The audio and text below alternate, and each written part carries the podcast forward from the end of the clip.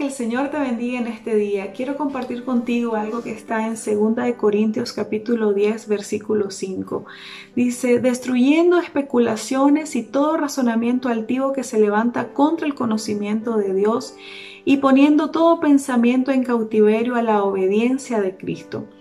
Dios debe ser el que gobierne nuestra vida, inclusive nuestros pensamientos deben estar sometidos bajo la voluntad de Dios. Como personas que conocemos del Señor, nos movemos y caminamos en fe, pero esto tiene un enemigo. En nuestra mente se comienzan a eh, venir pensamientos y sugerencias, dardos que comienzan a atacar esta fe hasta querer robárnosla. Para evitar esto debemos de, número uno, conocer muy bien nuestra identidad en Cristo y número dos, no ignorar las maquinaciones de Satanás.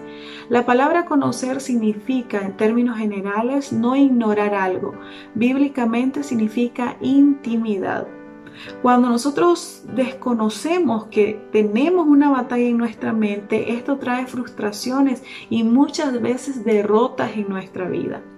La fe es el camino de Dios, pero el razonamiento es el camino del hombre.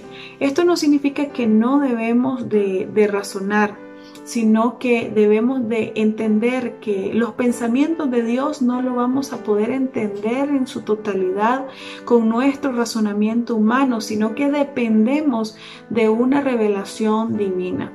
Mira lo que dice Isaías 55, versículo 9. Como son más altos los cielos que la tierra, así son mis caminos más altos que vuestros caminos y mis pensamientos más que vuestros pensamientos. Debemos caminar operando por fe o seguiremos operando según nuestro razonamiento o nuestra habilidad limitada.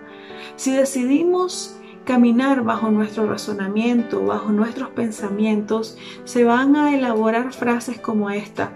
Dios dice esto, pero yo pienso que no es tan así. Y vamos a comenzar a elaborar opiniones propias que se van a levantar en contra del conocimiento de Dios.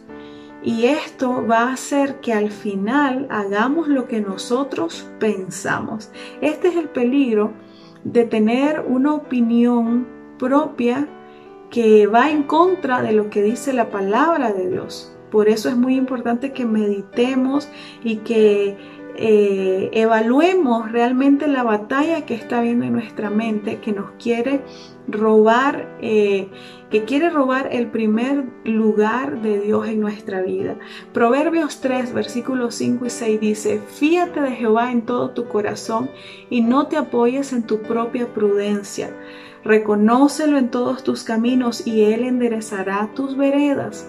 Hoy yo te quiero motivar para que tú puedas comprometerte con la palabra de Dios que puedas traer todo pensamiento que se levanta en contra del conocimiento de Dios cautivo a los pies, que el Señor sea eh, gobernando tu vida, tus pensamientos y que hoy más que nunca podamos estar más firmes en la palabra de verdad que estemos creyendo hoy más que nunca en esa palabra, en lo que te ha dicho, en las promesas, que te aferres a eso, porque van a venir dardos, van a venir, van a venir pensamientos que van a querer apagar tu fe, pero no puedes desistir.